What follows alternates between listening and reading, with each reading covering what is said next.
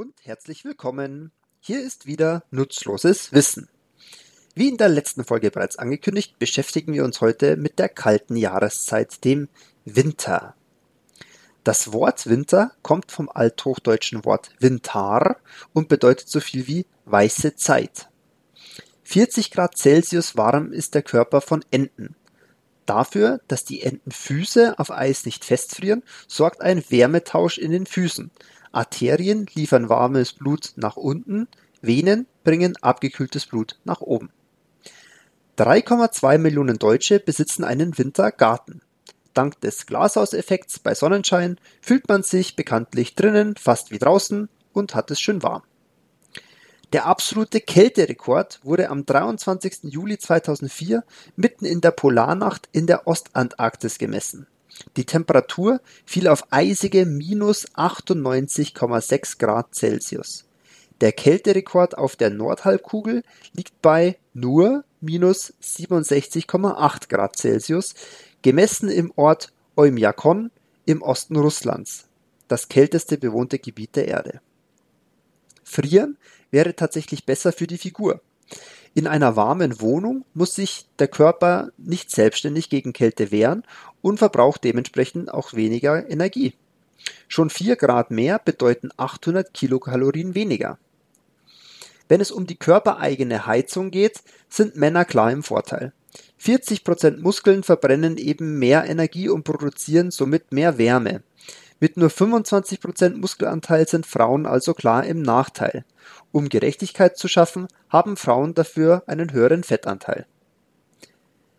Kinophobie nennt sich die weit verbreitete Angsterkrankung vor Schnee.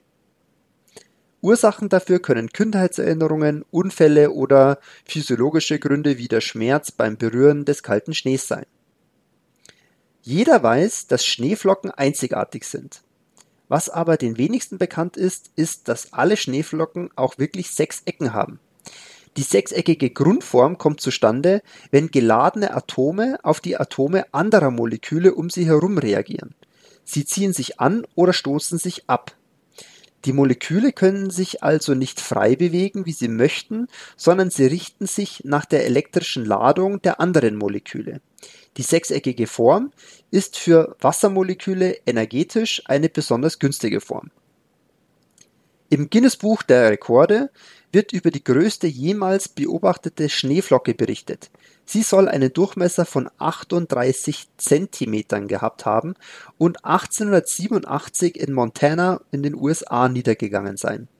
Zum Vergleich, übliche Schneeflocken haben einen mittleren Durchmesser von nur circa 5 Millimetern. In Schneeflocken sind kleine Luftbläschen eingeschlossen. Das führt dazu, dass die Schneeflocke einen schrillen Ton von sich gibt, wenn sie ins Wasser fällt. Da dieser Ton eine Frequenz von 50 bis 200 Kilohertz aufweist, kann das menschliche Ohr das Schreien der Schneeflocken aber leider nicht hören. In einer verschneiten Umgebung scheint alles leiser. Das scheint nicht nur so, das ist auch wissenschaftlich belegt. Die Luft im Schnee sorgt dafür, dass Schall verschluckt wird und Geräusche leiser ertönen. Weit verbreitet ist der Glaube, dass die Inuit unzählige Wörter für Schnee haben. Das ist ein Irrtum. Tatsächlich sind es weit weniger als unzählig, nur die diversen Medien haben im letzten Jahrhundert immer noch einen draufgesetzt. 1911 berichtete der Ethnologe und Sprachwissenschaftler Franz Boas nämlich lediglich von vier Begriffen für Schnee. Wer annimmt, dass Schnee nur weiß ist, der irrt sich. Schnee kann auch rot sein und wird dann als Blutschnee bezeichnet. Dieser rötliche Altschnee lässt sich während des Sommers in den Polarregionen oder in Hochgebirgen beobachten und enthält einzellige Algen. Diese verleihen ihm die rötliche Färbung. Schnee fällt nicht nur unbedingt aus Wettergründen. Wenn nämlich Industrieanlagen Wasserdampf und andere Emissionen in die Luft stoßen, dann kann es zu sogenannten Industrieschnee kommen. Schnee besteht aus Wasser und Wasser ist geruchslos. Trotzdem behaupten manche, dass sie Schnee riechen können. Wissenschaftler erklären das dadurch, dass diese Menschen nicht den Schnee, sondern andere Duftteilchen, die vom Schnee umschlossen werden, riechen. Es werden auf deutschen Straßen durchschnittlich 40.000 Tonnen Streusalz pro Jahr eingesetzt. Der Mount Fairweather, der Schönwetterberg übersetzt, ist der schneereichste Ort der Erde. Auf 4671 Meter an der Grenze zwischen Kanada und Alaska fällt der Niederschlag ausschließlich in Form von Schnee. Unglaubliche 180 Meter Schneefallmenge macht das im Jahr aus. Zum Vergleich, in den Hohen Tauern, dem schneereichsten Ort Österreich, gibt's jährlich nur 23 Meter Schnee. Wenn Frau Holle mal nicht so fleißig war, dann helfen die Skigebiete mit Kunstschnee aus Wasser nach. Theoretisch können sie aber auch Kunstschnee aus Mais, Kartoffelstärke oder gar Weizengrieß versprühen. Kleiner Nachteil für die Wanderfreunde, der Schnee schmilzt nicht. Der größte je gebaute Schneemann war eine Schneefrau. 2008 ist die stolze 37,21 Meter hohe Schneefrau im US-Bundesstaat Maine entstanden. Für ihre Wimpern wurden acht Paar Skier verwendet. Als Knöpfe für den Mantel dienten drei LKW-Reifen. Auch in der Wüste kann es frösteln. In der Sahara zum Beispiel kann die Temperatur nachts in der Luft bis auf minus 10 Grad Celsius sinken. Sogar Bodenfrost ist möglich. 2016 schneite es sogar das erste Mal nach 37 Jahren wieder auf die Dünen der algerischen Sahara. Im marokkanischen Ifrane herrschten im Februar 1935 gar einmal minus 23,9 Grad. Die Stadt liegt im mittleren Atlasgebirge rund 60 Kilometer südlich der Königstadt Fes. Beim Menschen beginnt eine Unterkühlung schon bei einer Körpertemperatur von 35 Grad. Wenn es noch kälter wird, verlangsamen sich die zur Aufrechterhaltung der Organfunktionen notwendigen Stoffwechselvorgänge.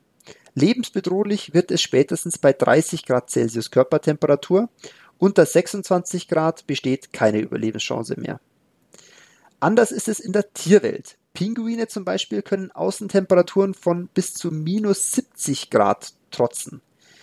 Neben einer dicken Fettschicht hilft ein Gemisch aus Öl und Wachs, das in der Wurzeldrüse an der Schwanzwurzel gebildet wird. Damit dichten die Pinguine ihr Gefieder ab. Wechselwarme Tiere wie etwa Eidechsen oder Frösche verfallen dagegen in eine Kältestarre, in der ihre Körpertemperatur teilweise bis zum Gefrierpunkt absinkt. Ich zum Beispiel habe es auch schon erlebt, dass in Florida Leguane von den Bäumen gefallen sind, wenn es ausnahmsweise mal kalt wurde. Ein heißer Tee mit Schuss. Viele halten Schnaps für ein bewährtes Mittel gegen die Kälte. Ihrem Ruf kann die Spirituose aber nicht gerecht werden, denn Alkohol erweitert die Blutgefäße und lässt das Blut stärker zur Hautoberfläche strömen. Tatsächlich geht dadurch schneller Wärme verloren. Hände und Füße fühlen sich bald kälter an und bei extremen Minusgraden sollte man auf Alkohol unbedingt verzichten. So hat es auch das berühmte Fässchen mit Weinbrand am Hals der Bernardinerhunde, die Menschen in Not mit einem Schluck Alkohol vor dem Erfrieren retten, in Wahrheit nie gegeben. Reiner Alkohol hat einen Gefrierpunkt von minus 114 Grad. Wasser friert bei 0 Grad. Bei alkoholhaltigen Getränken kommt es also auf das Verhältnis von Alkohol zu Wasser an. Je weniger Alkohol drin ist, desto eher gefriert der edle Tropfen. Den Bierkasten kann es schon bei minus drei Grad erwischen. Sekt und Wein können ab fünf Grad unter Null gefrieren. Hochprozentiges wie Wodka friert dagegen erst bei Werten von minus 20 Grad und mehr unter Null. Nicht nur Menschen und Tier leiden unter zu kalten Temperaturen, selbst unseren Elektrogeräten kann es zu frostig werden. Bei Smartphones ist die Kälte zum Beispiel schlecht für den Akku. So gibt Apple die Temperaturspanne, bei der iPhones benutzt werden dürfen, bei 0 bis 35 Grad Celsius an. Für die Lagerung sind die Werte höher, minus 20 bis 45 Grad sind dann noch in Ordnung. Auch Fahrzeuge fallen regelmäßig aus. Ab minus 20 Grad wird der spezielle Winterdiesel, den deutsche Tankstellen verkaufen, zähflüssig. Bei minus 25 bis minus 30 Grad macht auch eine gut gepflegte Autobatterie schlapp, genau wie Motorenöl. Auch bei Fahrrädern mit hydraulischen Bremsen geht jetzt nichts mehr, sie frieren ein. Benzin dagegen hält etwas länger durch, erst ab minus 45 Grad gefriert auch Benzin langsam. Das war's auch schon wieder. Ich hoffe, die Folge hat euch gefallen und der ein oder andere Fakt hat euch erstaunen lassen. Das Thema für die nächste Folge kommt wie angekündigt wieder von euch Zuhörern. So hat mir beispielsweise die liebe Christina eine ganze Litanei an Vorschlägen geschickt und auch wenn ich persönlich eher zum Herr der Ringe als zum Harry Potter Lager tendiere, so scheint mir eine Folge über Fun Facts zu Harry und Co. nicht uninteressant zu sein. Bleibt also gespannt, was kommt. Gehabt euch wohl und bleibt gesund.